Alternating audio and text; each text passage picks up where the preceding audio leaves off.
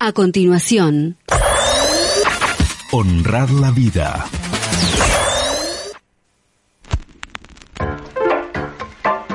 Los pueblos que no cuidan a sus mayores no tienen derecho a la historia. Teresa Ragni. Teresa Ragni. Coco Meneses. Coco Meneses. Alicia Curcio. Alicia Curcio. Honrar la vida. Honrar la vida. Honrar la vida. Una mirada diferente desde los adultos mayores. honrar la vida.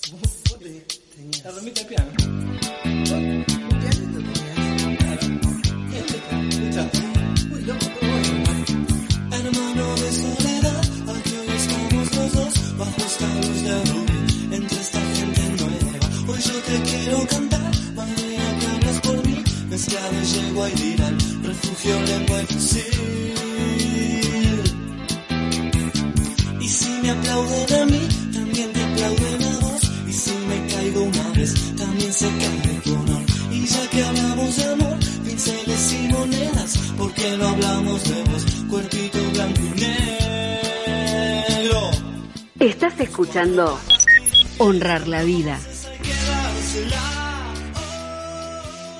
Hola, hola, hola, hola amigos, ¿cómo están? ¿Cómo están? ¿Cómo están? Eh, buen viernes para todos. Eh, allí Camila Smock está en la operación técnica, la dirección artística es de Marcos Delgado. Eh, viernes 6, viernes 6 de agosto. Estamos cerrando la primera semana de agosto, eh, mes invernal. ¿m? aunque no se note tanto, porque el día, la verdad, más allá de la, de la humedad, eh, es un día agradable, hermoso día. ¿Cómo están ustedes? Muy bien, Coquito, todo muy bien. ¿Qué tal, compañeros? ¿Cómo están ustedes? Todo bien, ¿qué tal? Buenas tardes, ¿cómo andan? Disfrutando de este hermoso día, ¿no? Porque la verdad, un día primave- 20 primaveral. Hermoso día. Hola, buenas tardes. Soy Daniel, un gusto estar con ustedes y compartir estas próximas dos horas. Un abrazo desde aquí para todos. Bueno, eh, queríamos señalar esto en el comienzo porque se trata de ir ordenando un poco los papeles. Aquí estamos en una tarea de producción todavía, eh, buscando que salga todo lo mejor posible. Ponemos para eso el enorme esfuerzo y el acompañamiento desde la operación técnica. Eh, mm, por allí, eh, eh, en general, siempre en el comienzo de la programación, tratamos de realizar algunas reflexiones que nos pongan en sintonía con la realidad, con las cosas que nos gustan y también con aquella que nos disgusta.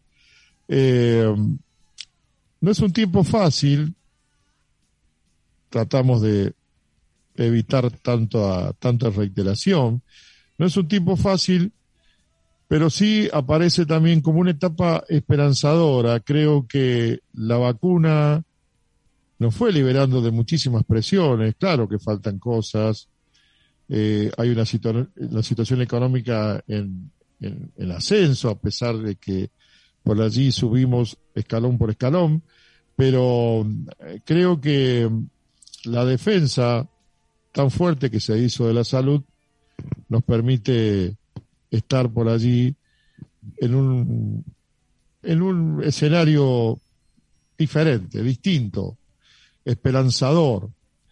Eh, decía que las vacunas y, la llegada de nuevas vacunas y hasta esta cosa de por allí poner una vacuna con un estilo, con una, una base y vacunas de otro estilo, de otra procedencia, con otra base, que seguramente ambas coinciden en el aspecto de cuidar la salud y de darnos, darnos, darnos más herramientas para ese cuidado. Así que nos ha llegado a muchos de nosotros que aún tenemos la primera dosis. Acá tenemos dos compañeros de los cuatro que ya tienen su segunda dosis. Eh, Teresa y yo tenemos la primera dosis, Alicia y Daniel tienen la segunda dosis, pero para los que tenemos la primera dosis, seguramente parte de nuestros oyentes también, eh, les comentamos que no habría ningún inconveniente. Hemos consultado a nuestros médicos de cabecera si hay alguna reacción, si hay algún efecto contrario. No, no pasa nada. Eh, vamos a seguir como antes. Sencillamente por allí haciendo gala de algunos chistes de mal gusto. Bueno, ahora si nos toca la vacuna moderna y bueno, vamos a tener un espíritu yanqui, algunos que acusan de que si te pones el Sputnik eh, vas a ser un poquito más, más soviético. Bueno, en este caso, si viene la, la, la moderna va a ser un poquito más, más americano, digamos. En todo caso, en vez de usar la camisa MacGregor, usaremos la camisa Manhattan, Así es. más moderno. Ahora, ¿qué me colanza? Yo que tengo el Sputnik y me llega a tocar la moderna, ¿qué me colanza? Para, para los agoreros de la desesperanza, no para los negacionistas. Para decir, ¿qué me colanza? ¿Qué, Es un veneno, qué decían. cóctel ¿Se tenés adentro tuyo, viste? ¿Se acuerdan cuando decían es un veneno? Yo si se me ocurre alguna palabra americana mientras me vacuno, soné, digo, ahí me, me captó la, me captó la vacuna. No sé qué le puede pasar a Teresa, pero bueno, este, ahí estamos, ¿no? No, este, lo importante es vacunarse, aunque sea, como dice una amiga, con agua, pero estar convencidos de que la vacuna nos hace bien. Bueno, así que eh, estamos medio jocosos, no sé, eh, eh, me da miedo estar contento. Eh, pero bueno, es así. No, creo que estamos poniendo lo mejor de nosotros como para sentirnos también, sentirnos gratamente reconfortados con un tiempo difícil. Creo que le hemos encontrado también la vuelta a este tiempo tan complejo como para que no, nos no nos derrote. Le vamos, pero le vamos a dar una batalla, eh, vamos a salir a marcar en el centro de la cancha que no, no nos van a, no, no van a poder tener la posibilidad de llegar, a- de llegar al arco. eh. No, le, damos batalla ahí con, el- con la jugada del doble cinco no van a poder pasar del, del mediocampo, ¿no? Sí, el doble 5 y un 9 metedor, ¿no? Bueno, Que- también. claro, sí. porque si no este, Sí. lo quedamos defendiendo nomás. Sí, sí, sí, sí.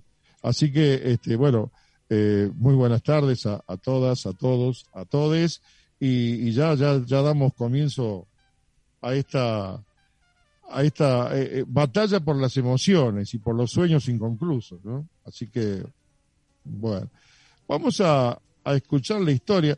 La semana pasada hablamos, y de paso le pido a nuestra operadora que prepare ahí un temita eh, interpretado por esta señora del bandoneón, la llamada La Flor de Villa Crespo, ¿no? Yo creí que era una panadería, porque me parecía una cosa eh, eh, que se debe llamar así, seguramente. Eh, pero bueno, no, no se trata de una, de una panadera ni de una panadería, sino que se trata de una excelente bandoneonista que fue el, el brazo derecho, el, este, estamos con, por ahí con los acoples futbolísticos, un poco el inside derecho de Osvaldo Pugliese, ¿no? que por otro lado hacía de nueve, digamos. Hablando de panadería, qué bien que vendrían unas facturitas ahora, ¿no? Eh. Con el mate. Claro, claro. Bueno, esta señora de la que hacemos gala, eh, y mientras decía, mientras nuestra operadora prepara un, un tango con su, con su sello, eh, tiene pocas interpretaciones como solista. Es decir, rápidamente integró el equipo de bandoneonistas de varias orquestas, pero particularmente de la orquesta de Osvaldo Pugliese. Pero vamos a presentarla a la señora eh, Francisca Francisca Bernardo. Bien. Paquita Bernardo, apodada La Flor de Villa Crespo. Nació el primero de mayo de 1900, hija de José María y María Jiménez, españoles.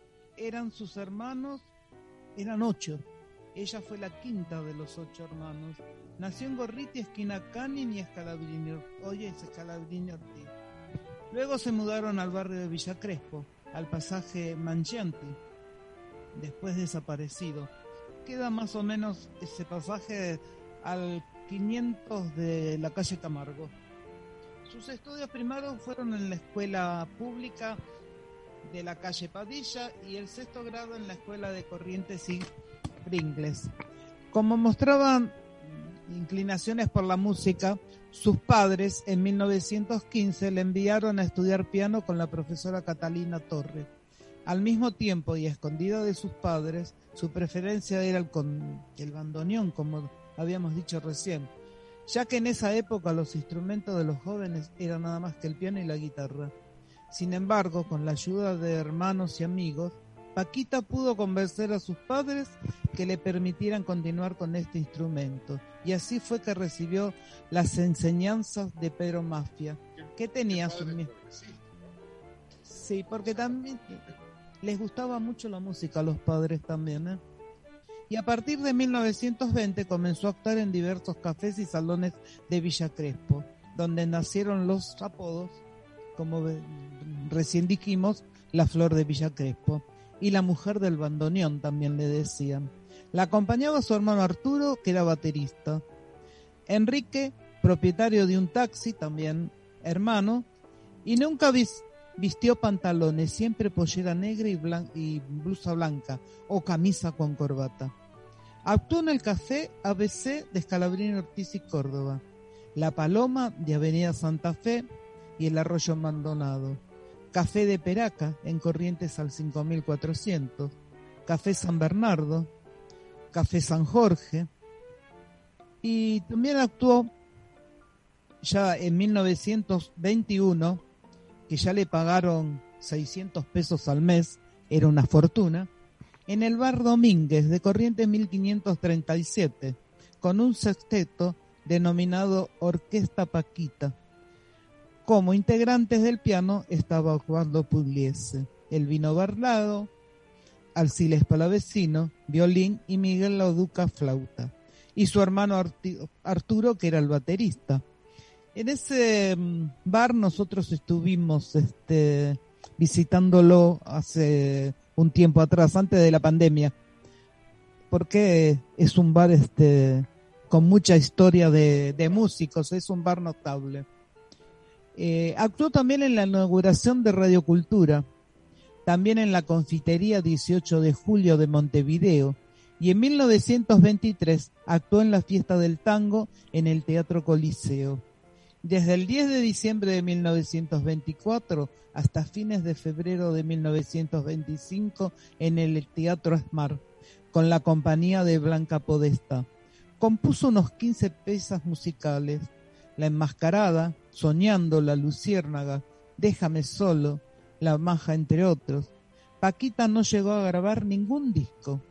Falleció en su barrio de Villa Crespo el 14 de abril de 1925 con 24 años. Complicaciones de un resfrío mal curado, pero versiones explicaban que padecía de tuberculosis, que agravó ese su estado. Y verdaderamente sí, era tuberculosa porque era amiga de mi abuela. Mi abuela vivía en la calle Acoite, Acoite y, bueno, no recuerdo ahora, en el 124. Bien, bien.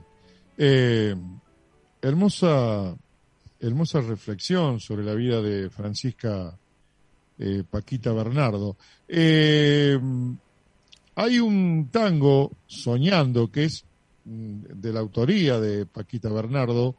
Le quiero pedir a nuestra operadora, ahí Camila Snock, si ya lo ha podido ubicar como para escucharlos.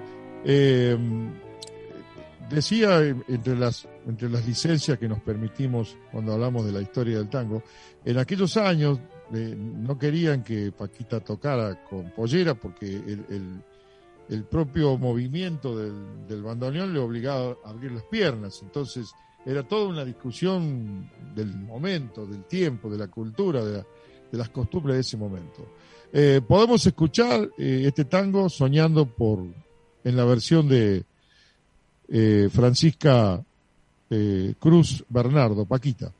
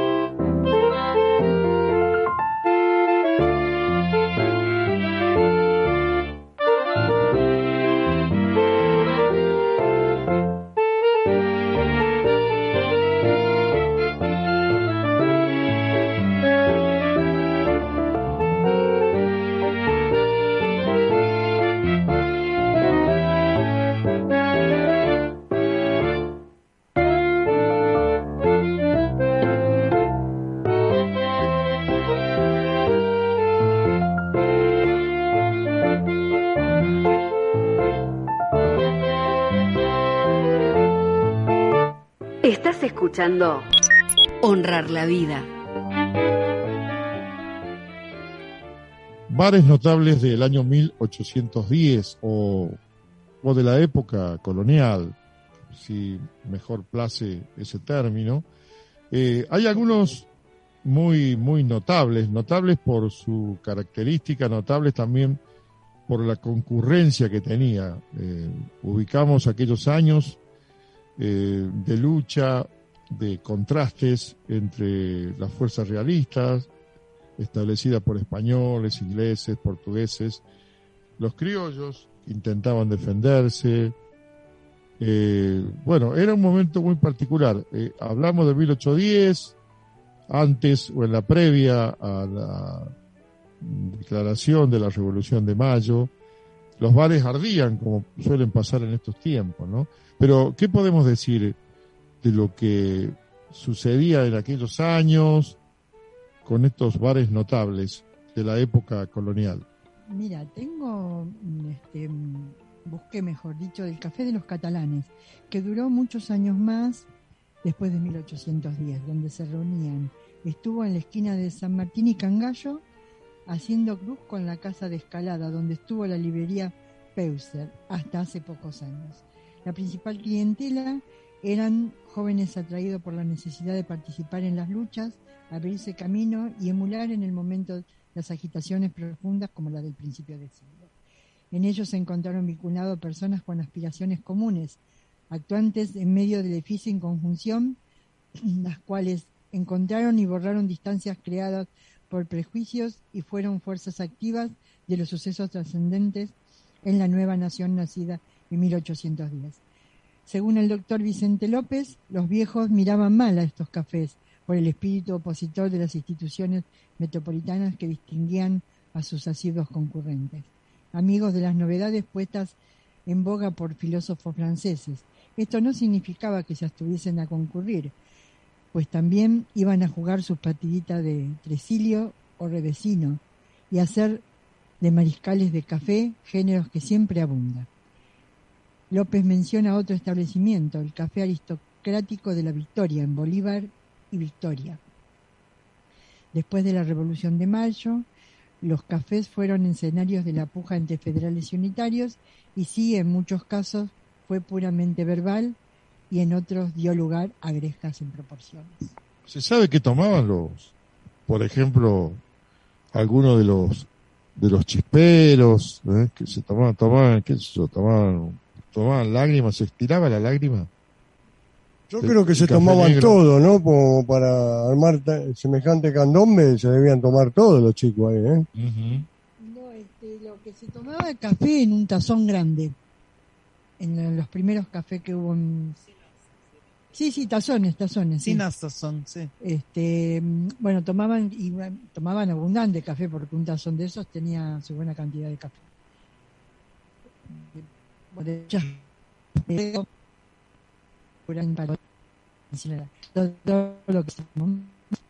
¿Cuánto saldría ese café, no? Bien cargadito y tan grande, si lo tomamos ahora. ¿Dónde, dónde estaban? Eh, ¿Se tiene la dirección de esos cafés para, para tratar de ubicarnos si son por allí en el barrio de San Telmo, en el barrio de Montserrat? Eh, no, no, no puedo ubicar la referencia territorial de esos bares, pero bueno, estamos ahí, estamos, estamos ahí tratando de llegar a una síntesis de lo que buscamos. Eh, tal vez ocupan algún espacio uno de los lugares preferibles para los bares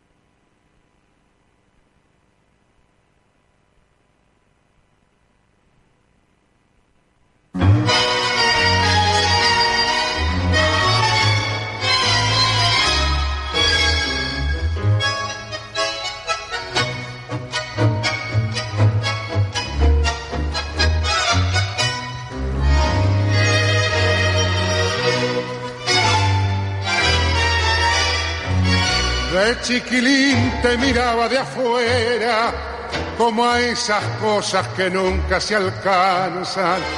La ñata contra el vidrio en un azul de frío que solo fue después viviendo igual al mío.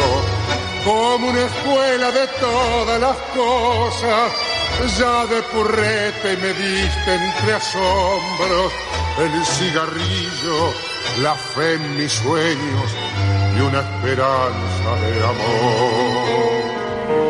¿Cómo olvidarte en esta queja, cafetín de Buenos Aires? Si sos lo único en la vida que se pareció a mi vieja. En tu mezcla milagrosa de sabiondos y suicidas, yo aprendí filosofía, la doctrina y la poesía cruel de no pensar más en mí. Me diste en oro un puñado de amigos que son los mismos que alientan mis horas. José el de la quimera, Marcial que aún cree y espera, y el flaco Abel que se nos fue, pero aún me guía. Sobre tus mesas que nunca preguntas, lloré una tarde el primer desengaño, me hice a las penas y bebí mis años y me entregué sin luchar.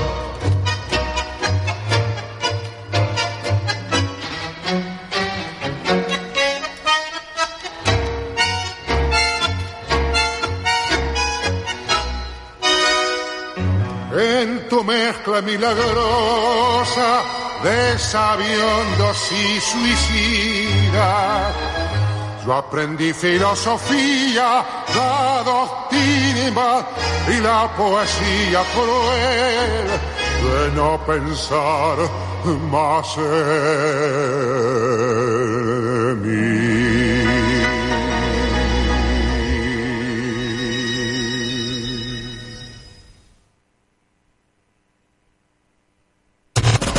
Radio con aguante. Con aguante. Piezas de realidad. Aguante en los momentos como estos. Tenemos el gusto de estar acompañados hoy por Sofía Caram. Sofía es periodista de C5N, de página 12, y está en la M750. Es periodista de, de política y judiciales. Pero sobre todo cuando hablamos de causas que tienen que ver con la política y que investigan desempeño de funcionarios y de funcionarias, y ahí necesariamente la política atraviesa la justicia. Ahora también la mirada de un poder judicial mucho más amplio y qué pasa en un juzgado pequeño de un pueblo, de un barrio. Perdemos ahí la óptica de que la justicia debe ser un servicio público y que se trata de un servicio de justicia para la ciudadanía. Yo voy a un hospital público, voy al Hospital Fernández a atenderme, o voy a la escuela pública en un pueblo de Salta. Todos pensamos, bueno, eso es un servicio público que el Estado lo tiene que dar, que lo tiene que dar en buenas condiciones, que tiene que estar en buenas condiciones, que tenés que tener insumos, que tiene que haber papel higiénico, que tiene que haber buenos docentes o buenos maestros, médicas o buenas enfermeras o buenos enfermeros. Pero no, no, no tenemos la misma cabeza cuando pensamos que el juzgado de ese mismo pueblo de Salta tiene que tener el mismo nivel de servicio de justicia otorgado y bancado por el Estado. Esa es la justicia. Es un servicio que tiene que dar el Estado. Desmalezando. Volvé a escuchar este y otros contenidos en nuestra web www.radioconaguante.com.ar Radio con Aguante. Piezas de realidad. ¿Te perdiste algún momento? Entra a radiocut.fm y encontralo. Búscanos como Radio con Aguante y volvé a escucharnos. Es muy fácil. Solo busca día y horario y ya estás listo para recortar y compartir. radiocut.fm Radio con Aguante está en Radio Cut. Radio con Aguante. Recortando desde el aire. Aguante en los momentos como estos. Vamos a estar hablando con Guillermo Gianibelli Es abogado laboralista, es abogado de asociaciones sindicales como FOETRA, CIPREVA, Metrodelegados. Lo que el trabajo este, presencial supone que es la organización colectiva, todos estamos haciendo lo mismo en el mismo lugar, con los mismos equipos. El teletrabajo rompe con esa lógica e individualiza la relación. Es decir, es uno a uno, a cada uno en según sus circunstancias. Vos tenés mejor equipo, vos tenés mejor conectividad y podés ser mejor trabajador, entre comillas. La ausencia del requisito de la presencia sindical para hacer operativo los derechos, o en su caso, para hacer el teletrabajo funcione en las empresas, está ausente. Si no hay ley, la regulación la hace unilateralmente el patrón. Por eso, valido y este, aplaudo la decisión de nuestros legisladores de intentar regular el teletrabajo. Conexiones. Volvé a escuchar este y otros contenidos en nuestra web. www.radioconaguante.com.ar Radio con Aguante. Piezas de realidad.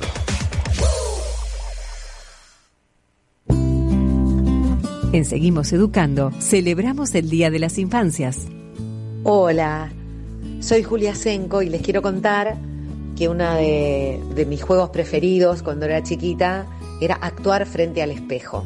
Y hacía que cantaba con, con el cantante o la cantante que sonaba en ese momento. Eh, otra de las cosas que recuerdo que me gustaba mucho hacer era hacer collares o pulseras con fideos, fideos para la sopa, de dalitos creo que se llamaban, con un agujerito en el medio, anillos también, pulseras. Después, eh, comida preferida, las milanesas con papas fritas que hacía mi mamá. Feliz Día de las Infancias en Seguimos Educando.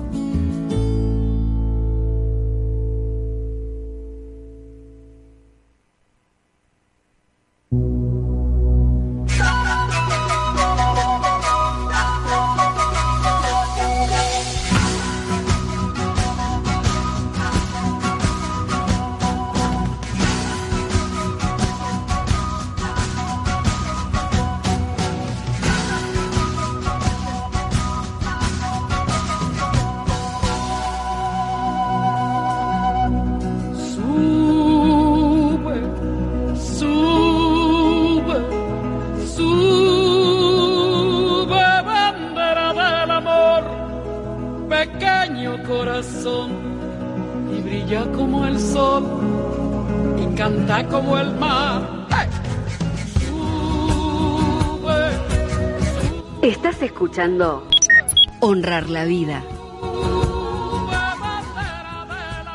Bueno, y también estamos escuchando esta versión del tema, del tema de Víctor Heredia, Sube, sube, sube, aquí en la versión de la notable Mercedes Sosa. Eh, punto inicial para un tema que volvemos a rescatar también la presencia, la esencia de, un Estado que se preocupa por la inclusión. ¿no? El gobierno de la nación ha sacado en estos días, a partir del 2 de agosto, una inscripción para las mujeres que mm, de otra forma, quienes están en edad de jubilarse, lo podrían hacer. Bueno, aquí va un informe, va una investigación de nuestro compañero Daniel. Bueno, amigos, eh, sí, verdaderamente está hecho para ayudar a todos y a todas. Es el reconocimiento de aportes por tratamientos de cuidado. Este nuevo trámite tiene por objetivo valorar el tiempo que las mujeres destinaban y destinan a la crianza de sus hijos y generar las condiciones necesarias para que puedan acceder al derecho de jubilarse. Tendrán que tener la edad para jubilarse, o sea, 60 años o más, y que cuenten con los años suficientes de aportes. El reconocimiento de aportes por, tarif, por tareas de cuidado computará a los fines jubilatorios de la siguiente manera. De dos años por, por capacidad. Además, de licencia por y de a la periodo momento del nacimiento del hijo de la hija. Dicho trámite es compatible y puede complementarse con las moratorias vigentes dispuestas por la ley 24.476 y 26.970. La gestión se realiza en el ANSES con turno previo, DNI y las partidas de nacimiento de hijos o hijas. En caso de discapacidad, es necesario acreditar el certificado de discapacidad, CUT. Para los hijos o hijas adoptados, se requiere presentar la sentencia de adopción. Los turnos están disponibles a partir del primero de agosto de corriente año. Además, está a decir que el gobierno cuida a todos y a todas. de nacimiento que se pueden pedir por internet son gratuitas para este trámite. Muy bien. Bueno, este comentario, esta tarea investigativa que ha tenido el compañero Daniel y con el aporte de Teresa, se, se refrendan con algunos datos más. No, y también este, son, los turnos son prioritarios para este trámite. Bueno, eh, aquí escuchamos, ¿hay algo más?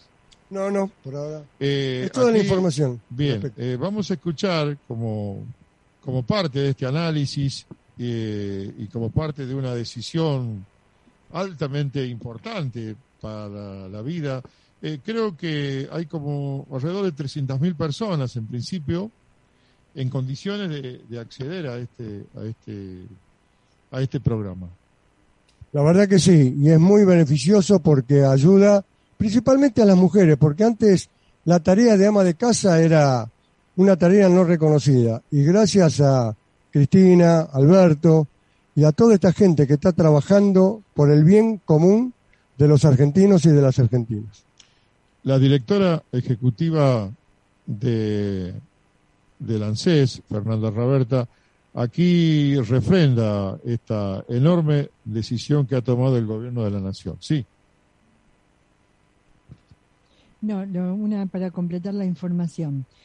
Este, también las, mujeres que están cobrando la UH, con un hijo se, se le van a este, computar tres años. Con un hijo adoptado y dos, dos años de AUH y más eh, con un hijo discapacitado, cinco años.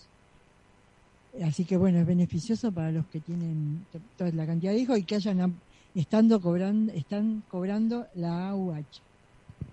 bien, escuchamos, Importan años, ¿no? bien, escuchamos eh, este, este audio a través de un video que eh, armó el- la dirección ejecutiva del ANSES eh, y que completa esta información que nosotros aquí estamos desarrollando. Adelante, Camila. Lo que les voy a contar tiene que ver con reconocer años de servicios para las madres de la Argentina, para que efectivamente el derecho a tener una jubilación sea universal. Una medida absolutamente trascendental, histórica, que va a permitir jubilarse a muchísimas mujeres. reconocer como horas de trabajo las horas dedicadas al cuidado, reconocerlas como parte del aporte provisional. Es una medida de reparación integral que reconoce la desigualdad laboral que existe, que repara entonces esas desigualdades para poder acceder a una jubilación. que abre una posibilidad interesante para, de- para pensar el lugar de los sistemas de protección eh, y su relación con las tareas de cuidado. En la Argentina, para las mujeres, nos es muy difícil construir los 30 años de aporte para que a partir de los 60 nos podamos jubilar. Esto es una política que hace, se hace eco de algo que venimos planteando y que es que en todas nuestras familias eh, tuvimos a madres dedicadas al, al cuidado de esas familias, de que crezcan esas familias, de que tengan eh, oportunidades. Esas pequeñas historias invisibles hasta este momento, invisibilizadas durante tantos años, salen a la luz con políticas de reparación como esta. Reconocer ese trabajo, ese trabajo que muchas veces se llama amor, está hecho con amor, pero es trabajo no remunerado. Tener más y mejores oportunidades y para poder llegar a tener igualdad de oportunidades entre todas las personas. a las compañeras de los barrios que cuesta un montón pensar en poder planificarnos a largo plazo a cómo llegamos a nuestra vejez. Por eso creo que tenemos que reivindicar esta instancia para seguir conquistando derechos. Esto es generación de derechos. Nosotros vinimos para cambiar y acortar las brechas y esta generación de derechos empieza a cortar esas brechas. Esta medida repara hacia atrás, se presenta como un derecho hoy, pero sobre todas las cosas genera eh, una Argentina mejor para el futuro. Bueno, está claro que volvimos para ser mejores, ¿no? Por lo menos eh, estamos despegando, estamos despegando. Es un proceso largo, constante, pero de mucha coherencia en, la intención y en las decisiones. Bueno, eh, saltan. Siempre hay una mujer, ¿no? Porque está bien pensado para las mujeres y de la cabeza de una mujer. Qué cosa increíble, ¿no? Esta, estas cuestiones que están pasando también con este proceso de crecimiento, de empoderamiento de la mujer. Eh, es una cuestión que seguramente vamos a volver en algún momento de la tarde con el tema de lo que le ha sucedido por allí a la actriz eh, Florencia Peña, pero bueno, eh, los vamos a detener en la tarde en un buen café o en un buen té. Bueno, tenemos tipos de café y tipos de té. Hay características, regiones, países, estilos. El café es la bebida que se obtiene de los granos tostados y molidos de los frutos del cafeto. Es altamente estimulante por su contenido de cafeína, una sustancia que es eh, psicoactiva, mejor dicho. Este producto es uno de los más comercializados del mundo y una de las tres bebidas más consumidas, junto con el agua y el té. Suele tomarse en el desayuno, merienda o después del almuerzo o cena, con amigos y conocidos por costumbres o para conversar simplemente. Es una bebida sin alcohol, más socializadora en muchos países. Hay muchas formas de tomarlo, con leche, con o sin azúcar, crema, nata, leche, leche condensada, chocolate o algún licor. Se sirve caliente o frío con hielo. Con canela también. El cafeto es original de las provincias de Cafa, en tierras altas del Abisinia, actual Etiopía, donde crece en forma silvestre, luego fue introducido a Arabia y luego al resto del mundo con el dominio turco de, de Anatolia. En la actualidad se cultiva en países tropicales y subtropicales.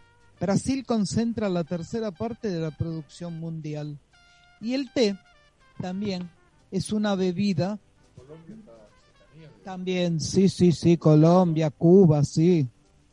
Como ser el té es la infusión también de las hojas y brotes de la planta de la Camellia simensis. La popularidad de esta bebida es solamente sobrepasada por el agua. El gusto es fresco, ligeramente amargo y astringente. El término té herbal se refiere comúnmente a infusiones de fruta o hierbas, que no incluye a la planta del té, tales como el mate, la manzanilla y la tila. En este caso se refieren a las tisanas. Para evitar confusión, son el té auténtico.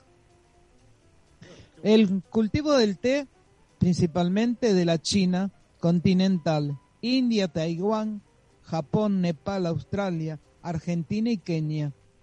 La planta del té se adopta mejor a los climas tropicales y subtropicales y necesita de mucha lluvia. Los sembradíos de té se encuentran a más de 1500 metros de altura. Este factor hace que crezca más lento y las hojas intensifiquen su sabor. Los cuatro tipos principales de té se distinguen según su procesamiento. Al recolectarlos, si no son secadas, comienzan a oxidarse. Para prevenir esta oxidación, se calienta para sacarles la humedad. El arbusto es podado para que no supere los dos metros de altura. Sí, pero eh,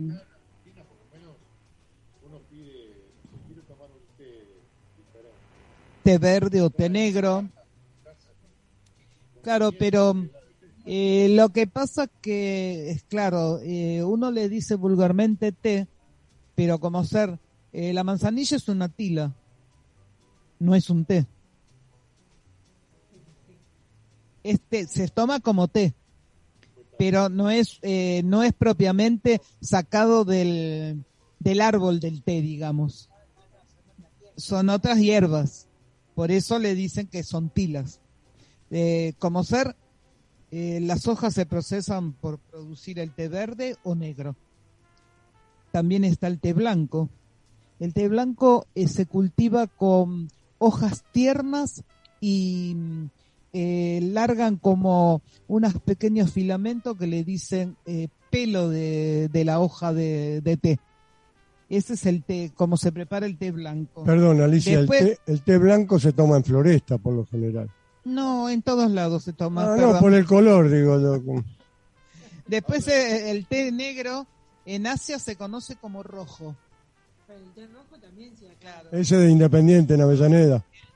El- La pregunta era, eh, que te quería hacer es si esto proviene de allá, de Asia, porque ha- han- han- se ha incorporado una variedad, ahora inclusive con las corrientes migratorias de la Argentina, que han venido coreanos, chinos, eh, taiwaneses, han aparecido también más variedad de té. Por eso yo dije que el, principalmente venían de China. Y después se fue a India, Taiwán, Japón, Nepal, Australia, Argentina y Kenia. Acá de la Argentina se, se lleva el té. Eso. ¿Y sabés cómo se cosecha el té? Las puntas del té, de Las la planta. puntas de la planta, las hojas, té, sí. Las hojitas más tiernas esas Las son las más que tiernas, se procesan, se secan y se... De acá se lleva a Inglaterra Sí. el té, se Se procesa, procesa y después lo vuelve traen. acá a la Argentina como té inglés. Sí, como té inglés. Eh, después está el, tutur- el té turco. El té negro se produce al este de la costa del Mar Negro. Se toma muy caliente y endulzado con azúcar de remolacha.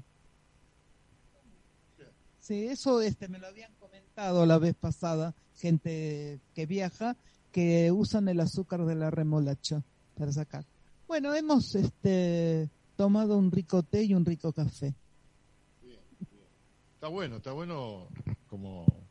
eh, ¿qué, qué sugiere, ya que estamos en, en el espacio de, de ollas y sartenes, qué sugiere como, por ejemplo, como acompañando un buen té o un buen café? Ahí Una está. porción de pizza, por ejemplo. Una porción de pizza.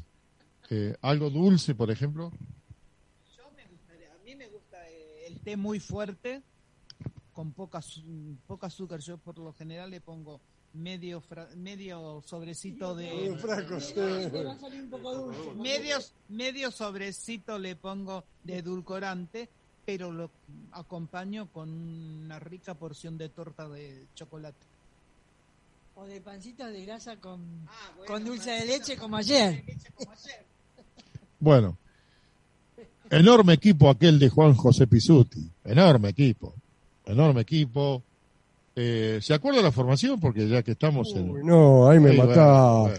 Ahí me matá. Yo lo único que digo, yo lo único que digo, que he visto tanta gente de Racing que ha ido a ese partido que yo creo que llenaban 70 canchas. Porque yo fui, yo ¿Pero fui, fueron al Estadio Centenario? Claro. Sí, bueno, ya se sabía que se jugaba ahí y fue impresionante, ¿no? Eh, principalmente por, bueno. eh, A ver, probemos, probemos. A ver, era Cejas, Cejas el. Martín, Perfumo, Basile y el panadero Díaz.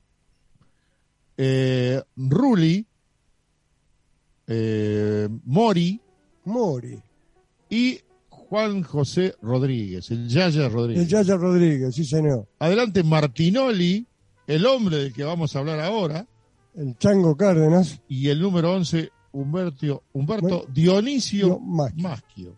Sí, señor. Qué equipo bien, aquel, qué ¿no? equipo, sí, sí. Eh, de ahí surgió, por supuesto, los gritos de la tribuna. Aquí está el equipo de José. Y ya lo vi, ya, lo ves, el ves. equipo de. José, sí. Bueno, Juan Carlos, el Chango Cárdenas. Sí, aparte del Chango Cárdenas, lo que se puede hacer eh, cuando eh, se forma un equipo y ese equipo trabaja en función a lo que quiere lograr, ¿no? Bueno, ídolo y leyenda del Racing Club. Cumplió 76 años este 25 de julio pasado. Durante sus años como jugador, Racing fue su vida. ¿Quién nos recuerda ese zurdazo en el Estadio Centenario ante el Celtics escocés, que le permitió a su amado club festejar su primer título intercontinental? 30 metros fácil, ¿no? Y yo diría un poquito más. ¿eh? Un poquito más. Sí, sí, sí, yo diría un poquito más. Fue en noviembre de 1967, parece mentira, ¿eh?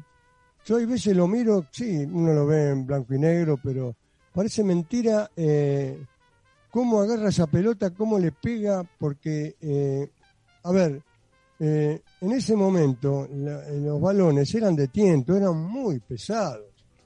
Para eh, de semejante cantidad de metros y clavarla como la clavó en el ángulo, la verdad que fue impresionante el zapatazo. Y para los que peinamos canas, ese fue el gol más festejado y por todos, hasta los que no somos simpatizantes de Racing. Yo me acuerdo que eh, lo, vi por televisión y no por televisión, sino lo vi después en, en- en los noticieros. Por- Sucesos argentinos. por principalmente en los cines lo pasaban, sí, claro, con sucesos argentinos. Y la gente se paraba en el cine y gritaba el gol. Era impresionante. Para este programa, Honrar la Vida, saludamos al gran Char- Chango Cárdenas. Muchas felicidades. Bueno, muchísimas felicidades, maestro. Eh, bueno, lo de Chango, por supuesto, por su origen santiagueño. Este, él había empezado ya en, en las divisiones inferiores de un equipo, un equipo santiagueño. Y mm, a- aportando un dato estrictamente anecdótico, eh, a Rulli no le decían doctor porque sí, era odontólogo. Era odontólogo. Había estudiado, había sido jugador de Estudiante de La Plata, había pasado por la Universidad de La Plata y, y desde allá vino a jugar a, a, A Racing. a Racing. ¿eh? Este, así ha sido. Y un caso también por ahí curioso para el fútbol. eh, Mori jugó eh, en Racing y en Independiente. Claro, en- en- exactamente. En, los dos, En los dos clubes. en los dos clubes. Sí. Bueno, ha sido este nuestro reconocimiento a la vida y a la trayectoria de, de Juan Carlos el Chango Cárdenas. ¿no? Y nos vamos a ir para el lado para el lado de la vaca, si se puede hablar, ¿no? ¿Y quién le puso chango? A ver, a ustedes que son futboleros, ¿quién le puso chango al chango Cárdenas? La mamá. No lo sé. Corbata. Ah, Oreste o Marco Corral. Se presentó, es una, una anécdota que escuché los otros días escuchándolo a Alejandro Apo, que él lo contó. Eh, llegó, eh, él llegó de, de- de Santiago, vino directamente al club y estaba esperando, lo hicieron pasar al vestuario y estaba esperando sentadito ahí, creo que tenía 18 años y este y el ¿cómo es? Ahí se me fue. El de- este, este corbata se acerca a él y le dice, este, usted, usted es eh, Cárdenas, sí. Ah, usted es el chango, bueno, desde ahora en adelante usted va a ser el chango Cárdenas. Y así le quedó el. Bien por el aporte de otro grande del fútbol, Corbata. Corbata. Eh, mameta. ¿Qué ¿Se le usaba corbata o moño en esa época? Bueno, hacía del fútbol un moño. Muy bien, espectacular. Hacía, ¿no? Qué buen cierre. Era, era un, un- un- La verdad lo esperaba de usted eso. ¿eh? este, era un enorme jugador, ¿no? Eh, Martinoli, no recuerdo bien el origen de Martinoli, porque Martinoli no vino, eh, no vino de las inferiores de Racing, creo yo. Eh, me acuerdo que Juan José Rodríguez vino de Boca eh, y Maschio venía de Italia, era de los pocos jugadores que habían, eh, habían digamos, se habían trasladado a Europa y jugaban particularmente en Italia. De hecho, Maschio había jugado también en la selección de Italia en algún momento. Pero bueno, esto, es- esto es un poco la historia de muchísimos jugadores, pero fue grande porque se le ganó a un equipo europeo, Europeo. no- era una cosa fácil. Primer Copa Intercontinental frente al Celtic de Escocia, eh, que por supuesto eh, se tejía muchísimas conjeturas porque se hablaba de que había un arreglo, que Racing nunca podía salir campeón, bueno, estas cosas. Pero lo hizo. Lo hizo y en función de equipo, porque la verdad que era un verdadero equipo de fútbol. Muy bien, va cayendo gente al baile. Sí. Sí, ¿no? Pero como cosa curiosa, este, la, la historia de Buenos Aires cuenta con innumerables personajes populares, de los que han dado cuenta viajeros y cronistas desde siempre.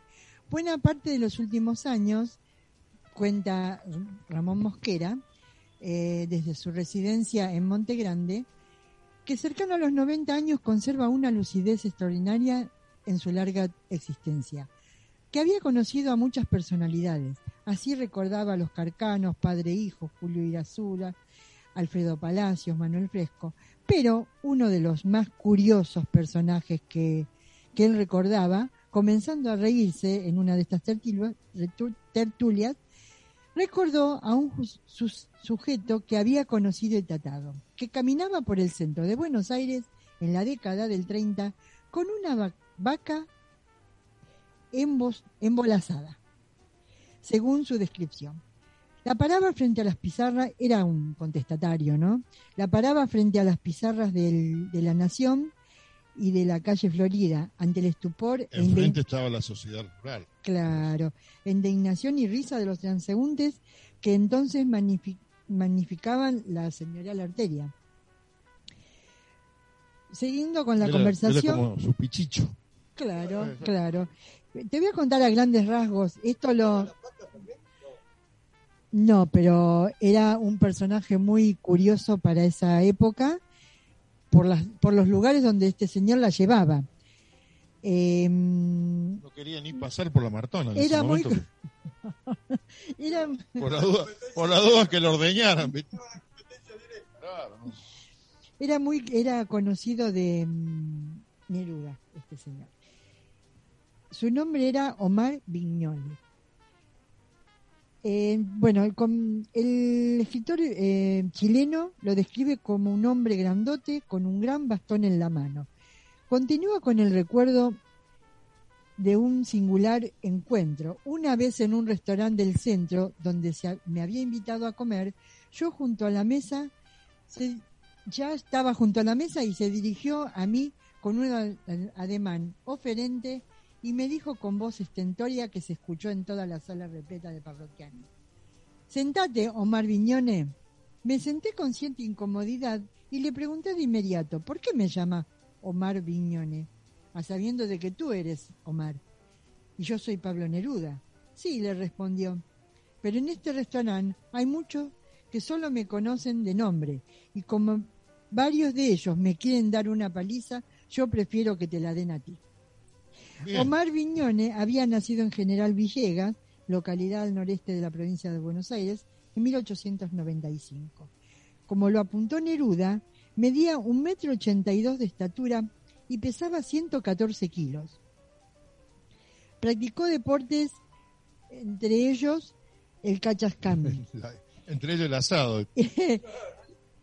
Eh, siguiendo al, al escritor chileno, desafió a un luchador profesional y el encuentro se realizó en el Luna Par, según unos con el estrangulador de Calcuta y según otros con máscara roja. Lo cierto es que después de dejar a su, a su vaca en el ringside y despojarse de su elegante bata, se dirigió al centro del cuadrilátero, tomó el micrófono y exclamó, Hermana vaca, estos treinta mil crápulas que vienen a vernos eh, risueñamente son dignos de la más alta lástima. Esto te aprueba, hermana, que estamos a una larga distancia de la cultura. Sospechan que los payasos ignoran la grandeza de enrostrar la burla para que sus altos fines divinos. Pero aquí, según Neruda, no servía para nada la vaca, ni el suntuoso atavio del luchador. El estrangulador de Calcuta se arrojó sobre Viñone y que en un par o dos por tres cross lo dejó convertido en un nudo indefenso. Y le colocó además un signo de humillación, un pie sobre la garganta de toro literario, entre la tremenda rechifla del público feroz que exigía la continuación del combate. Homenaje a Omar Vignone y no podía ser de otra manera. Feliciano Brunelli y mi vaca lechera. ¿Mm? Personajes curiosos de la Argentina. Nos vamos a la pausa con este tema. No se mueva de allí, que ya regresamos.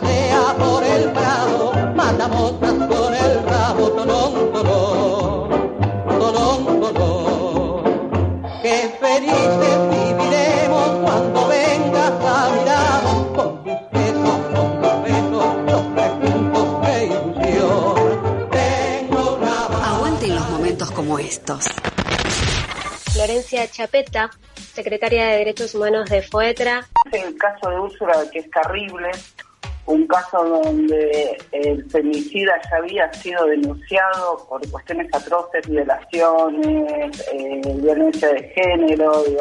Cuando uno empieza a pensar que este, este femicida no es solamente una persona, sino que también es un funcionario público, porque es un funcionario de las fuerzas de seguridad, debería ser enmarcado dentro de lo que es violencia institucional y hoy nosotros tuvimos cuatro años de macrismo con doctrina Chocobar, hay toda una cuestión con los poderes del Estado, hay, están todas las modificaciones que se están planteando para estar dentro del ámbito de la justicia y esto es una pelea de relación de fuerzas que se va a tener que seguir dando y se va a tener que lograr para que el Poder Judicial realmente haga lo que tiene que hacer, que es impartir justicia y no estar del lado siempre de los poderosos. Conexiones. Volvé a escuchar este y otros contenidos en nuestra web www.radioconaguante.com.ar Radio con Aguante. Piezas de realidad. ¿Te perdiste algún momento? Entra a radiocut.fm y encontralo. Búscanos como Radio con Aguante y volvé a escucharnos. Es muy fácil. Solo busca día y horario y ya estás listo para recortar y compartir. Radiocut.fm. Radio con Aguante está en Radio Cut. Radio con Aguante. Recortando desde el aire. ¿Sabías que en Cadero, Cámara Argentina de Radios Online, organizamos actividades especiales para directores y productoras de radio online? Informate, asociate y participa www.cadero.com.ar. Nos encontrás en Facebook y Twitter como Cadero. Radio con aguante. Piezas de realidad. Adiós juventud,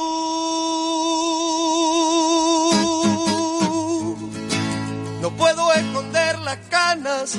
Adiós juventud, las ganas de volver a salir a marcha camión, a grapa y limón. Me queda un verso por decir antes de partir. Adiós corazón,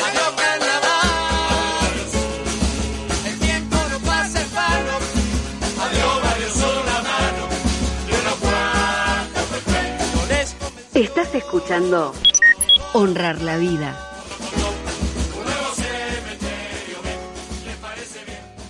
Bueno, Pintura de Juventud. Eh, esta es una versión de, la murga Falta y Resto, eh, en un tema que pertenece a la creación de Jaime Ross, un cantautor muy importante de la música popular uruguaya.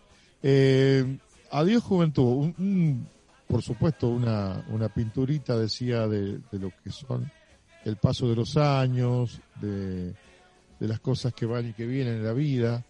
Eh, bueno, estas cuestiones. Eh, particularmente hicimos valer este tema en, la investigación que aquí nuestro compañero eh, Daniel puso de relieve. Va a hablar de un hecho que ya ha pasado varias décadas, pero que aún deja una enorme estela por lo, lo trascendente de, de aquella tragedia que se vivió en la ciudad de Montevideo, República Oriental del Uruguay. Bueno, adelante, compañero. Sí, se denominó la tragedia del Hotel del Prado. Escuchen esto, amigos. En la noche del 26 de diciembre de 1904, el militar Adolfo Latorre mató de dos balazos a su esposa Celia Rodríguez Larreta. ¿Quieren saber qué pasó? Escuchen. El motivo estuvo claro. Ella le era infiel. El matrimonio estaba tramitando una separación legal de cuerpo y bienes de acuerdo a la normativa de la época. Según el historiador José Pedro Barragán, Celia era víctima de maltratos por parte de su esposo. Cabe recordar que en Uruguay el divorcio absoluto fue aprobado en 1907, tres años después de la muerte de Celia. Su amante había sido el doctor Luis Alberto Herrera. Y el abogado Teófilo Díaz, que conocía al matrimonio, intervino con el propósito de recomponer la relación conyugal. Con como resultado de aquella mediación, el matrimonio decidió pasar la noche en el Hotel del Prado. Pero lo que al principio pareció una reconciliación, terminamos, como ya contamos, en una tragedia. Al enterarse el abogado, tal fue su indignación que he de aquí que empuñó otra arma y asesinó de un tiro a Adolfo Latorre. Así terminó la trágica pareja y así terminó esta historia.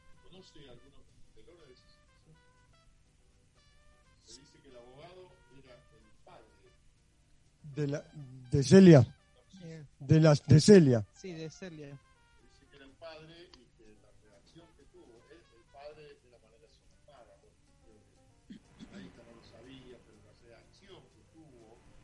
no solamente, a ver, como abogado, él actuaba a sabiendas de su, a sabiendas de su papel, ¿no? De, de su papel de padre biológico de Celia. Pero actuaba como abogado y bueno, la reacción que tuvo fue una reacción emocional muy fuerte, producto de, del vínculo que lo unía con Celia, ¿no? Sí, verdaderamente, eh, cómo lleva los celos y, la, y los engaños a, a producirse esta- estas tragedias, ¿no? Porque al final eh, de la historia terminaron dos muertos y uno preso. Durante muchos años el Hotel del Prado no nadie lo quería visitar. Nadie lo quería visitar. Y mucho menos a esa habitación. Mirá que le bajamos el precio, acá entra, pa- pagan dos y entran Sí, a mí tres. me, ofrecieron nada, una vez, pero no, no, saben, no, pero claro, nada de eso, no, no, no, no, nadie, no, había forma ni, ni ahora 14, no, no había forma, no, no. No había forma, nadie quería y no, prefiero, no sé, prefiero una habitación sin luz. Duerma hoy, pague mañana, claro. Claro, Claro, no, no, no, no quiere absolutamente nada. Bueno, calendario ANSES. Sí. Entonces, eh, ya a partir del lunes empieza todos a cobrar. Las jubilaciones menores de 25.923 pesos empiezan del 9, del 0, 1 por día, hasta el 23 del 8. El calendario de pago del bono para jubilados y pensionados, en agosto se inicia el pago de 5.000 pesos para titulares de pensiones y jubilaciones, con ingresos, como bien dije, de entre los dos, 46.129,40. Si cobran más de eso, hasta los 50 mil pesos, se le va a ir descontando algo de esos 5 mil pesos. No van a ser 5 mil pesos. Esta medida incluye a las pensiones universales no contributivas por vejez e invalidez y madres de siete hijos y otras pensiones no contributivas cuyo pago se encuentran a cargo del ANSES. El cobro se llevará a cabo según el calendario de pagos habituales en las mismas cuentas, donde cobran los jubilados y pensiones.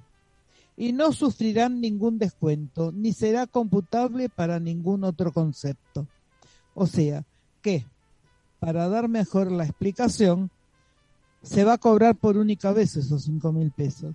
Y como bien dije recién, no van a tener ni descuentos ni nada cinco mil pesos y nada más, pero con los saberes que no superen los 25 mil 923 pesos, van a empezar a cobrarlos el día 9 del 8, empezando con terminación 0 de documento, y terminan con terminación 9 de documento el 23 del 8. Y las jubilaciones que superen los 25.923 pesos y que sea pensión y jubilación, ahí van a cobrar desde el 0 y el 1, ahí ya van dos terminaciones, el 24 del 8, el, 20, el 25, el 2 y el 3, el 26, el 4 y el 5, el 27, el 6 y el 7, ahí cobro yo. Y el 8 y el 9 Oh, bueno. el 30 que finaliza ya el cobro de todas las jubilaciones, o sea que es jubilaciones, asignación universal por hijo o hija, los prenatal, matrimonio, adopción y, nación, y nacimiento, los mayores, los de desempleo y las pensiones no contributivas.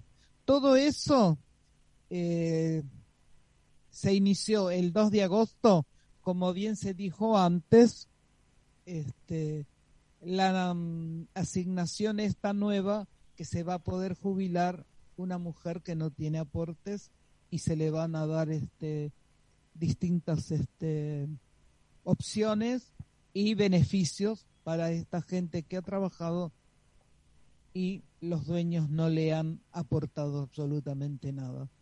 Bueno, seguimos con creo que tiene que ver con un poquito los, los diseños, los diseños de la política, los cambios que se van experimentando. Eh, hay una enorme batalla también para ganarle a la inflación. Ese, ese es el tema. Enorme batalla para ganarle a la inflación. Por eso, eh, no solamente lo que la ley de la movilidad jubilatoria autoriza, sino también estos bonos aportan a cubrir los baches la movilidad jubilatoria se ve absolutamente desbordada. Por eso que es tan importante que estas situaciones se sigan controlando. Eh, hay, hay un momento de la economía muy particular. Eh, hemos escuchado, por supuesto, a través de los medios que se, se, han ampliado los créditos, las formas de pagos, el ahora 12, el 14. Hasta 36 y 40 cuotas. Porque hay, hay una incipiente apertura económica, se fabrican coches, por ejemplo, pero no se pueden vender a veces porque los salarios no, no, no cubren. No están bien proporcionados en relación a esta política de crecimiento. Entonces, se está buscando que las fábricas fabriquen valga la redundancia, y que la gente pueda tener acceso a la compra. Y van a salir automóviles este, más estándar para que la gente tenga más fuerza de poder comprar, digamos, ¿no? Que sea más... el ratón alemán? ¿Volverá a Elizar? No sé si volverán eso, pero eran lindos coches. El Fiat 600. El Fiat 600. Qué coche, ¿no? O volverá el, coche justicialista también que salió. Epa, ¿Cómo? ¿Eh? El Sedan Graciela. Otra información sobre los jubilados. Eh, este mes cobramos esos cinco mil pesos que nos regala el gobierno, Lancés. Y no se olviden que en el mes de septiembre tenemos un próximo aumento. Eso también lo otorga el gobierno que tenemos ahora. Por eso, eh, este, te voy a hacer una pequeña corrección, pero no, no, no para evitar tu comentario, sino que en realidad lo que el gobierno otorga son restituir derechos, más que regalos, más que regalos es restituir derechos. Eh, y lo que se viene, claro, es lo que decía antes, la movilidad jubilatoria eh, se da en septiembre y en el medio, para cubrir los baches inflacionarios, se producen estos bonos. Sí, pero a ver, yo lo que les pediría a los industriales, que a ver si se ponen los pantalones y empiezan a pensar un poquito en la gente, porque por más que este gobierno esté dando, poniéndonos plata en los bolsillos, eh, es imposible. Con esta inflación es imposible, no hay, no hay plata que aguante. O sea, ya está, basta. Empecemos a construir un país de verdad. Eh, con industriales, con comerciantes, con consumidores, que tengan, que tengan un poder adquisitivo. Yo me acuerdo en la época de los 60, de los 70, íbamos, podíamos ir al cine los viernes, eh, teníamos 30 días de vacaciones, los comerciantes, los industriales, se podía vivir en una Argentina armoniosa y todo el mundo podía disfrutar de su dinero. ¿Y hoy qué pasa? ¿Por qué no se puede volver a ese tiempo? A ver, empecemos a ponernos los pantalones industriales, fabricantes, empecemos a tratar de ver si podemos vivir en una Argentina que nos merecemos todos. Hay que volver a algunas definiciones eh, profundas que son eh, de compra nacional, por ejemplo, eh, que favorecer la industria argentina, los productos argentinos que hoy van entrando al mercado mundial también. Por ejemplo, salió en estos días que se incorpora a la exportación los hilo bolsa.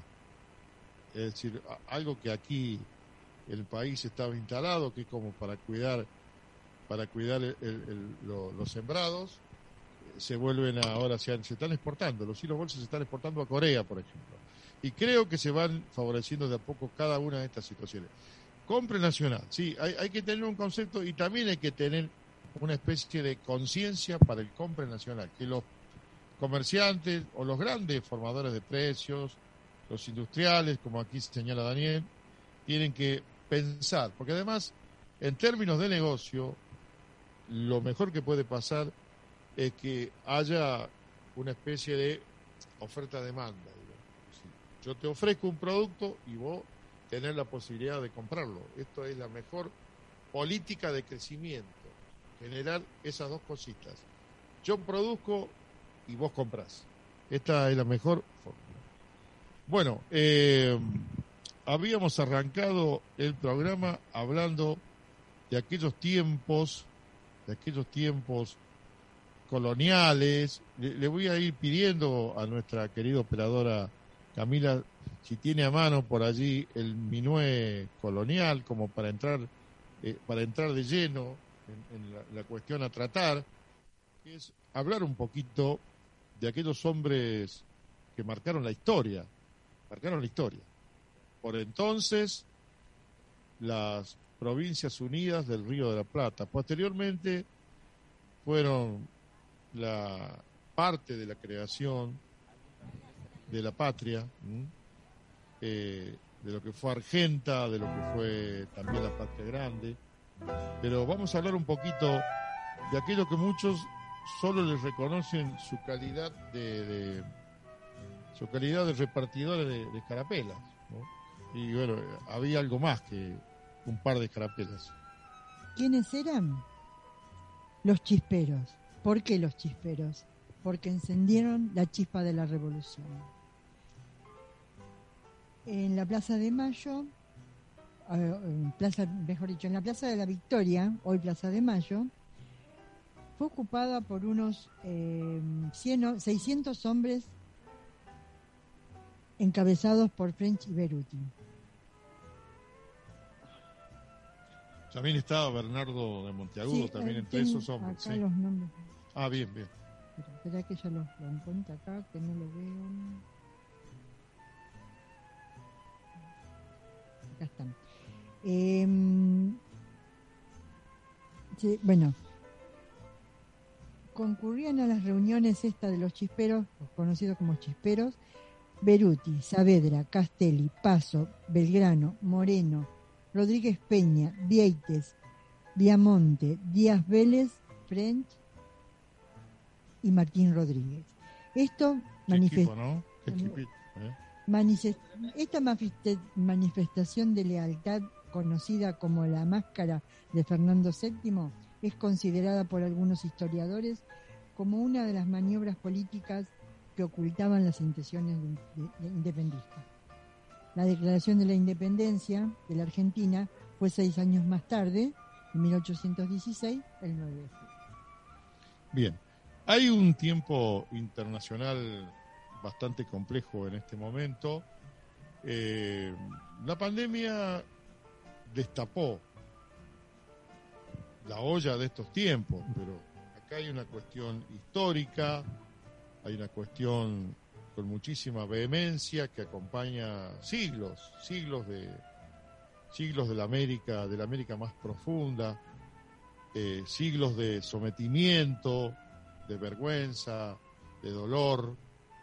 Eh, con esto le voy pidiendo a nuestra compañera Camila el, audio que tiene la voz, el decir eh, y la profundidad en las palabras del presidente de México, Manuel Andrés López Obrador. Eh, él ahí explica qué está pasando, qué está pasando con la Organización de Estados Americanos, la OEA, qué está pasando con las Naciones Unidas, que tampoco se expresa, ni siquiera el Consejo de, de Seguridad se expresa sobre la situación del bloqueo a Cuba, del- de la situación también que sufren el pueblo venezolano. ¿Por qué no se dice nada ahora que se ha descubierto la historia de los pueblos aborígenes allá en, Canadá? Es decir, ¿qué, qué manto de silencio que existe en el mundo, sobre todo porque los sectores llamados proteccionistas se han encargado de que nada se sepa de las cosas que han pasado. Como dice la vieja canción La maldición de Malinche, 500 años igual, eh, es decir, y un poco más también, ya 600 años igual. Seguimos remando, seguimos creyendo que lo mejor está por venir. Pero por ahora nos vamos a quedar con la grandeza del presidente de México, Manuel Andrés López Obrador. Con su mirada tan profunda de la América, nos vamos a ir a la pausa. Washington nunca ha dejado de realizar operaciones abiertas o encubiertas contra los países independientes. Solo existe un caso especial, el de Cuba, el país que durante más de medio siglo ha hecho valer su independencia, enfrentando políticamente a los Estados Unidos. No debe descartarse la sustitución de la OEA por un organismo verdaderamente autónomo, no lacayo de nadie.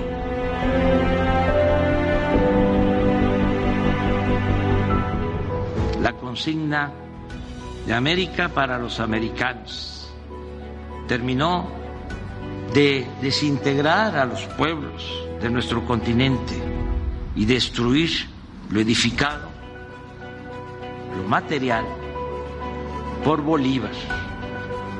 A lo largo de casi todo el siglo XIX se padeció de constantes ocupaciones desembarcos, anexiones, y a nosotros nos costó la pérdida de la mitad de nuestro territorio, con el gran zarpazo de 1848.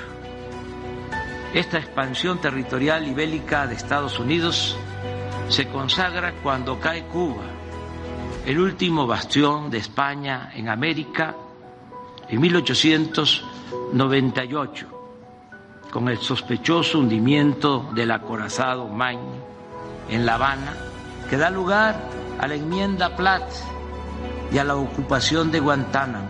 Es decir, para entonces Estados Unidos había terminado de definir su espacio físico vital en toda América.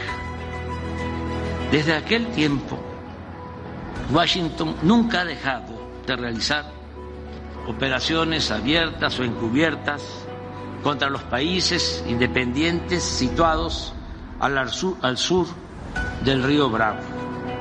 La influencia de la política exterior de Estados Unidos es predominante en América. Solo existe un caso especial, el de Cuba, el país que durante más de medio siglo ha hecho valer su independencia, enfrentando políticamente a los Estados Unidos. Podemos estar de acuerdo o no con la revolución cubana y con su gobierno, pero al haber resistido 62 años sin sometimiento, es toda una hazaña.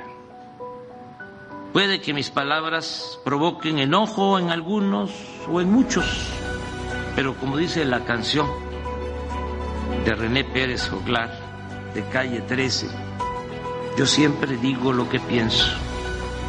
En consecuencia, creo que por su lucha en defensa de la soberanía de su país, el pueblo de Cuba merece el premio de la dignidad.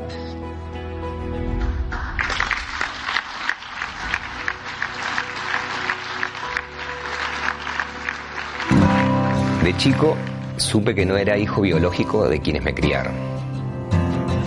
Durante años no hice nada con eso. Ya de grande, Vanina, mi compañera, me dijo que podía ser hijo de desaparecidos. Pero algo me frenaba. La culpa, el miedo. Luego nacieron mis hijas y pensé que no podía dejarles algo como esto sin resolver. Y me animé a dar el paso. Anímate a dar el paso. Si naciste entre 1975 y 1980 y dudas de tu identidad o sabes de alguien que puede ser hija o hijo de desaparecidos, comunícate con abuelas de Plaza de Mayo o con sus redes en las provincias.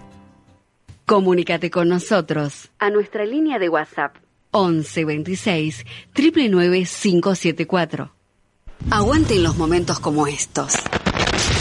Florencia Chapeta, secretaria de Derechos Humanos de FOETRA. El caso de Úrsula, que es terrible, un caso donde el femicida ya había sido denunciado por cuestiones atroces, violaciones, eh, violencia de género, digo. Cuando uno empieza a pensar que este, este femicida no es solamente una persona, sino que también es un funcionario público, porque es un funcionario de las fuerzas de seguridad, debería ser enmarcado dentro de lo que es violencia institucional. Y hoy nosotros tuvimos cuatro años de macrismo con doctrina Chocobar, hay toda una cuestión con los poderes del Estado digo, hay, están todas las modificaciones que se están planteando para estar dentro del ámbito de la justicia y esto es una pelea de relación de fuerzas que se va a tener que seguir dando y se va a tener que lograr para que el Poder Judicial realmente haga lo que tiene que hacer, que es impartir justicia y no estar del lado siempre de los poderosos. Conexiones. Volvé a escuchar este y otros contenidos en nuestra web www.radioconaguante.com.ar Radio con Aguante. Piezas de realidad. ¿Te perdiste algún momento? Entra a radiocut.fm y encontralo. Búscanos como Radio con Aguante y volvé a escucharnos. Es muy fácil. Solo busca día y horario y ya estás listo para recortar y compartir. radiocut.fm. Radio con Aguante está en Radio Cut. Radio con Aguante. Recortando desde el aire. Aguante en los momentos como estos. Gabriela Piovano, es infectóloga del Hospital Muñiz. Para el año pasado, para junio, los números también subieron de 200 a 2.000, julio se cerró y para agosto había 6.500 casos que vos decías, bueno, pero en realidad si no hubiésemos cerrado estaríamos en 25.000 no había eh, este permitido que se nos hizo en las vacaciones, en las fiestas, que sí, cada día tenés más números, pero tenías proporcionalmente menos gente eh, de los grupos de riesgo enfermándose, lo cual para mí justificó el changüí de este fin de semana que pasó. Si los pibes salen, hacen la suya, se infectan, están asintomáticos y después volvían a su casa y se quedaban piolos 15 días autoaislados, vamos a decir así, no lo hicieron y estamos empezando a ver eh, un aumento en el número de camas ocupadas que está preocupante. En realidad no fue bien. Encima, como no colapsaste y tuviste los muertos tirados en la calle, parecería que no, al final no valió la pena. A ver, de lo que se trataba era de eso. O sea que hicimos bien las cosas. Conexiones. Volvé a escuchar este y otros contenidos en nuestra web www.radioconaguante.com.ar Radio con Aguante. Piezas de realidad. El ecosistema radiofónico actual presenta nuevos desafíos para los directores y productores de radios online. ¿Ya conoces todas las oportunidades de innovación y crecimiento que podés aprovechar? Actualizate y participate Cadero. Cámara Argentina de Radios Online. www.cadero.com.ar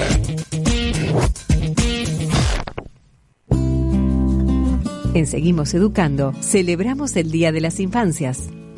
Cuando era chica, una de las cosas que me gustaba mucho era jugar a las escondidas otra era hacer jugar al almacén con tortitas. Hacíamos tortitas de barro y le poníamos bumbulas de paraíso. Y lo que me encantaba era escuchar historias que contaba la gente y también inventar yo historias. Cuando tenía nueve años empecé a inventar historias para mm, que me quisieran mis amigas de colegio, porque había cambiado de colegio y no tenía amigas. Y se las contaba como si fueran mías.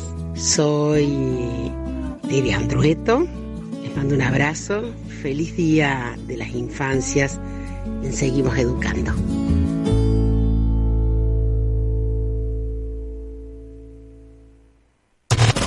Radio con aguante. Con aguante. Piezas de realidad.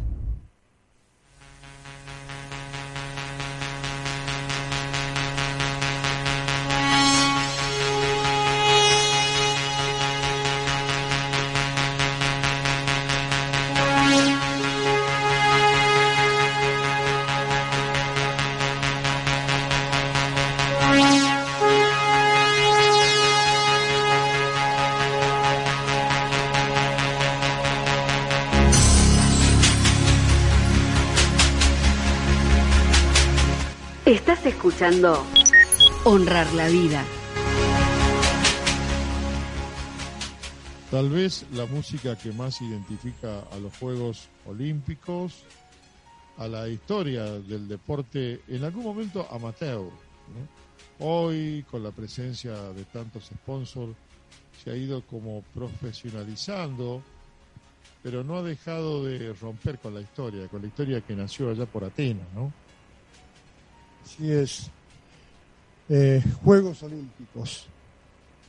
Los Juegos Olímpicos se basan en las antiguas Olimpiadas griegas, que se documentaban en el 776 a.C. Durante mil años, los antiguos Juegos se llevaron a cabo en, las, en, en Olimpia, en honor a Zeus, el rey de los dioses en la mitología griega. El premio para los atletas consistía en una corona de olivos. Once siglos después, el emperador romano Teocidio los suspende por considerarlos un espectáculo pagano. Los Juegos Olímpicos de la era moderna son concebidos por Pierre de Coubertin y se gestan en 1984 en la Universidad de la Sorbona, en París. Allí el francés llama a, universalizar el deporte bajo el lema Sitius, Altius y Fortius, más rápido, más altos, más fuertes. El 24 de junio de 1894 se crea el Comité Olímpico Internacional, COI, con la asistencia de 15 países. Desde 1924 en París hasta la fecha, Argentina obtuvo 74 medallas olímpicas, 21 de oro, 25 de plata y 28 de bronce. Aquí algunas conseguidas y recordadas. ¿Quién nos recuerda a Delfo Cabrera en la maratón de 1948 en Londres? El seleccionado de fútbol de Atenas 2004 y de Beijing 2008. Pascualito Pérez, boxeo en Londres en 1948. El básquetbol en Atenas 2004. El ciclismo, Juan Curuchet y Walter Pérez en Beijing del 2004. Judo, Paola Bareto en Río de Janeiro en 2016, ya aquí más cerca. Vela, Santiago Lange y Cecilia Carranza, Sarosi, Río de Janeiro 2016. El hockey, Río de Janeiro 2016. Hoy, 2021, las Leonas, hoy a la mañana, ganaron la medalla de plata. En la final de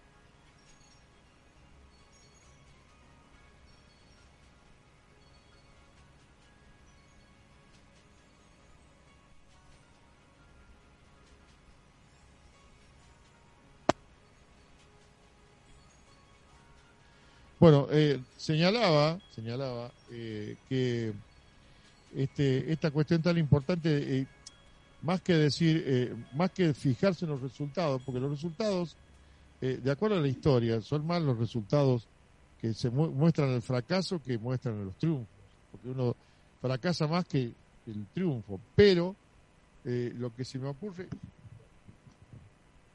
lo que se me ocurre es que tratemos de, de que precisamente se ponga el acento en que el desarrollo de una política deportiva trae como consecuencia los mismos resultados.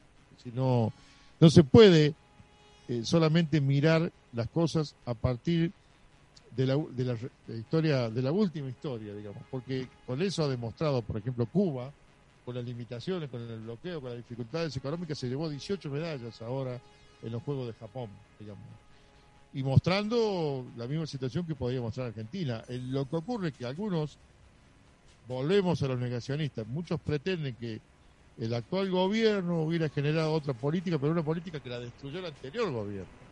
Porque durante la gestión de Cristina veníamos bastante bien en cuanto a las sumas de medallas, pero más que nada en cuanto a la decisión en, la política deportiva. Y esto me parece que es muy importante.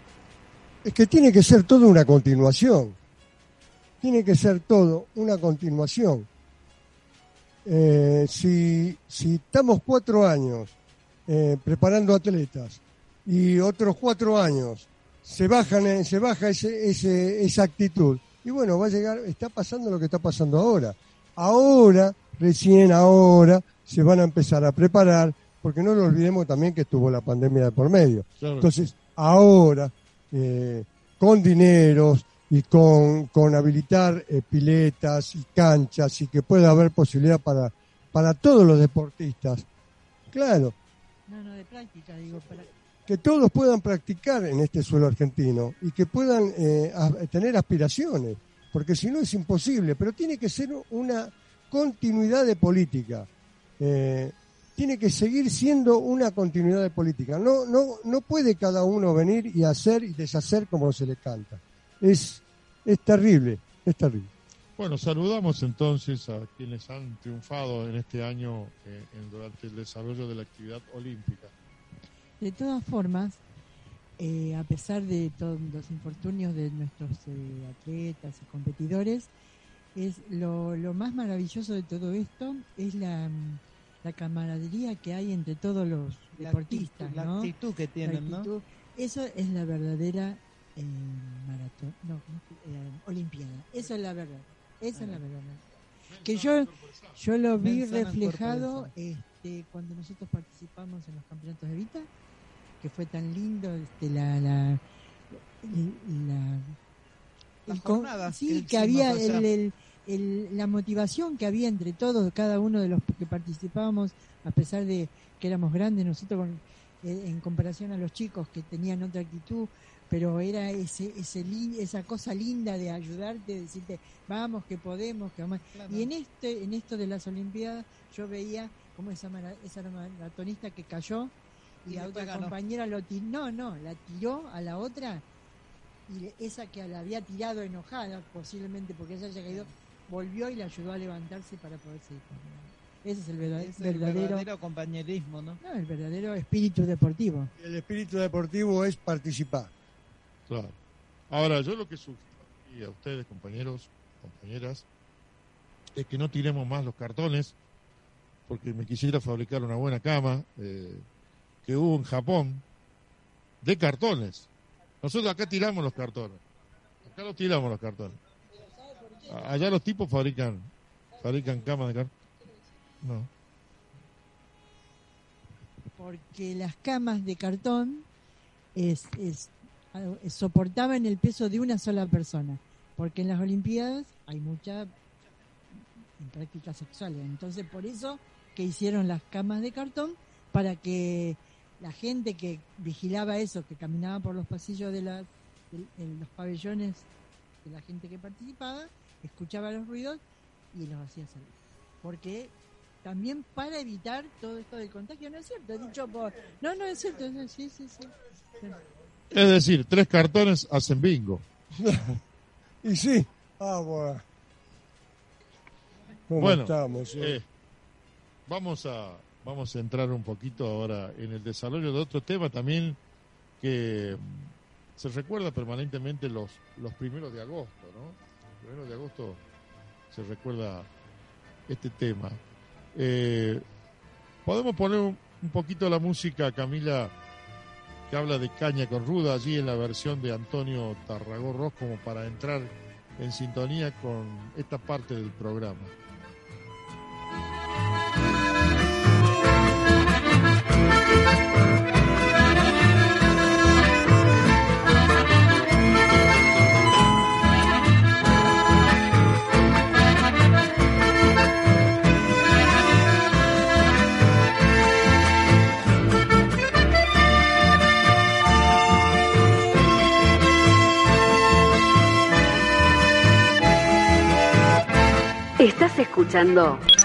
Honrar la Vida.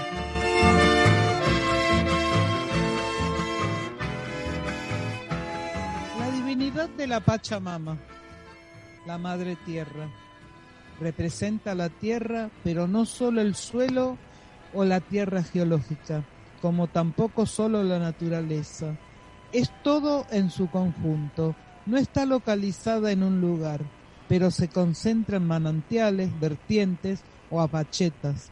Es una deidad inmediata y cotidiana que actúa por presencia y con la cual se dialoga, ya sea pidiéndose sustento o disculpándose por alguna falta cometida en contra de la tierra y por todo lo que nos provee. Los quechua, los aymarás y otras etnias de la región andina realizan ancestrales ofrendas en su honor, sacrificando, entre otras cosas, camelidos para derramar su sangre. Entre otros objetos se ofrecen hojas de coca, conchas marinas, muliú y sobre todo el feto de la llama, según una creencia para fertilizar la tierra sin que faltara jamás la cosecha. Este tiempo de ofertorio suele llamarse en los Andes centro, centro meridionales Corpachada.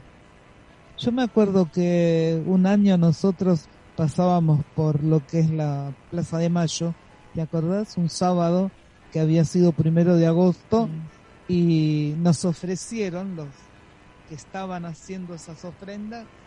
A mí me dieron caramelos para que yo tirara, no me acuerdo de ustedes lo que le habrán dado pero muy linda la ceremonia. Es linda, sí. Muy linda Sí, la eh, ceremonia. Generalmente en los este los primeros de agosto se celebra eso.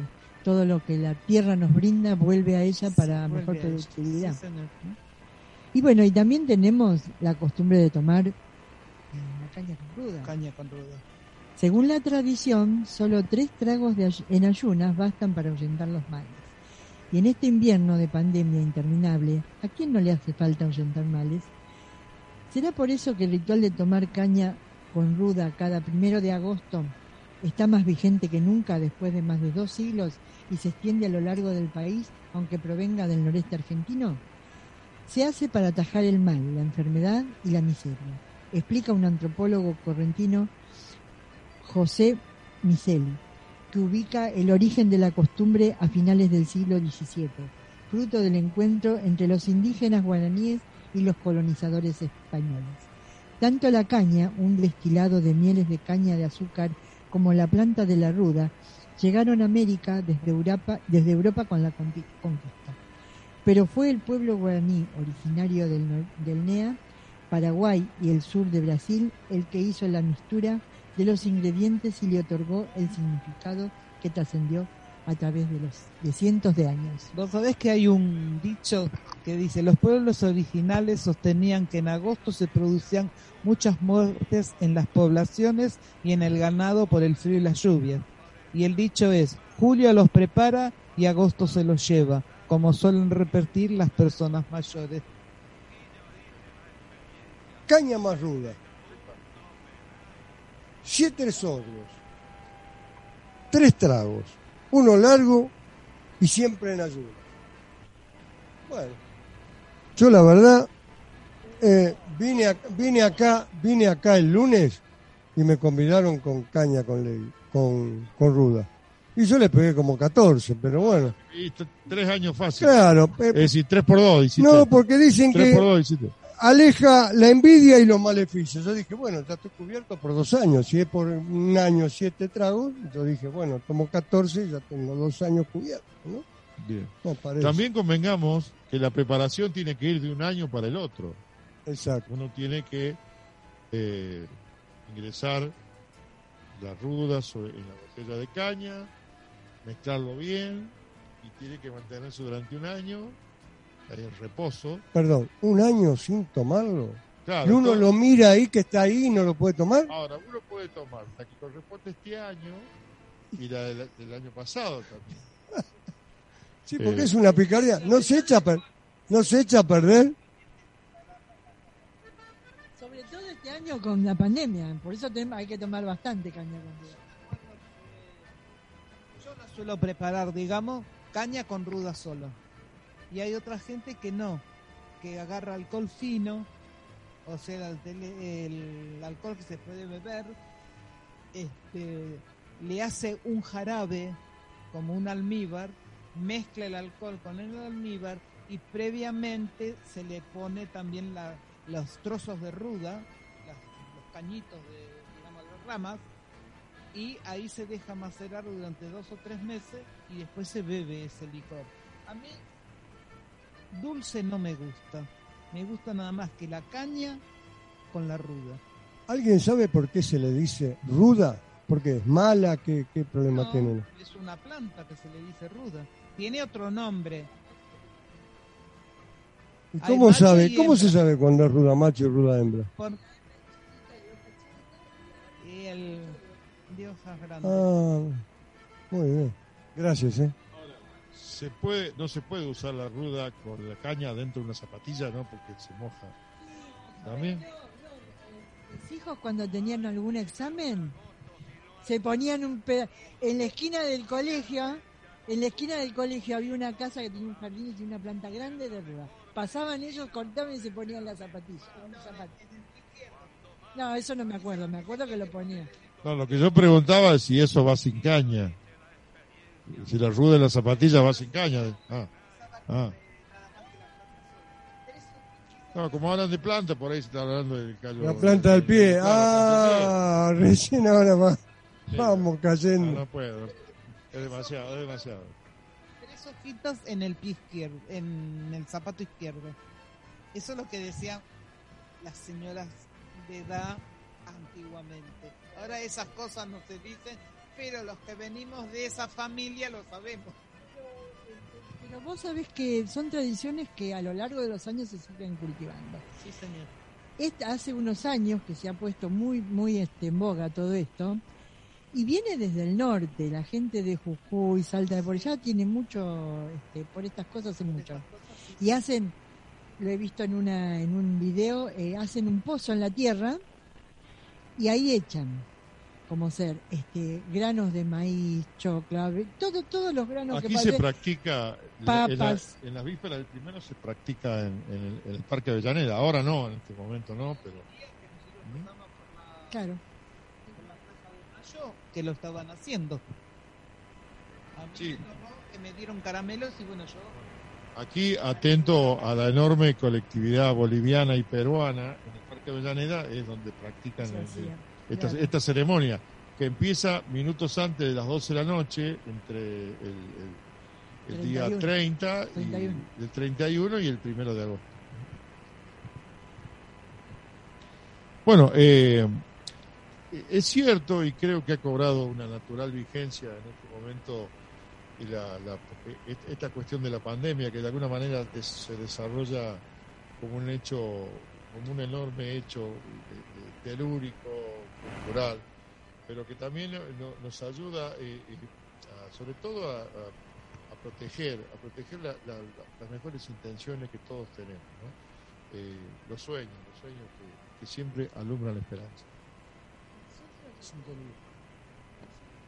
Nosotros como este también hicimos una- un ritual que solemos hacer en casa, este junto con los tragos de la ruda y todo eso, también eh, escribimos en un papel algo que queremos sacarnos que nos está pesando o, algo que nos esté pasando en la casa, lo escribimos en el papel y lo quemamos. Eso también es un signo también de la Pachamama. Salimos de la mm, ruda y de la, de la Pachamama. Eh, para San Juan, la noche del 23 al 24, poner una palangana con rollitos de mm, papel escrito para que se cumplan y dejarlos al, al rocío de, de la noche. ¿Y después se lavan los pies ahí o no? No, la palangana. Mirá, eh, la mm, caña con ruda también tiene que ver con que se usaba como medicina contra los parásitos, los malestares intestinal y las picaduras de bicho. En este sentido, tomar caña con ruda el primero de agosto se transformó en un ritual. Bueno, no, nos vamos ya, estamos, estamos cerrando la tarde, ya estamos casi, casi eh, este, al momento de, cruzar el disco ya este, e ingresar en, el final del programa. Ha sido una cosa intensa como la que habitualmente nos acostumbra, así que eh, qué enorme labor la de nuestra compañera Camila, eh, que desde allá, desde el estudio central nos nos habilitó y nos facilitó la tarde, ¿no? Ha sido una tarde fácil porque ella se encargó de hacerla fácil, ¿no? Bueno, nos vamos. El silencio no siempre es cobardía, a veces es prudencia y otras veces inteligencia. Hasta la próxima semana.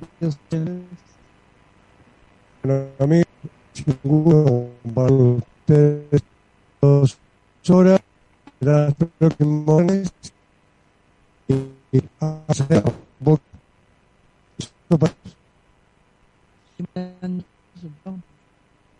bien, bien, nació todo viernes la vida.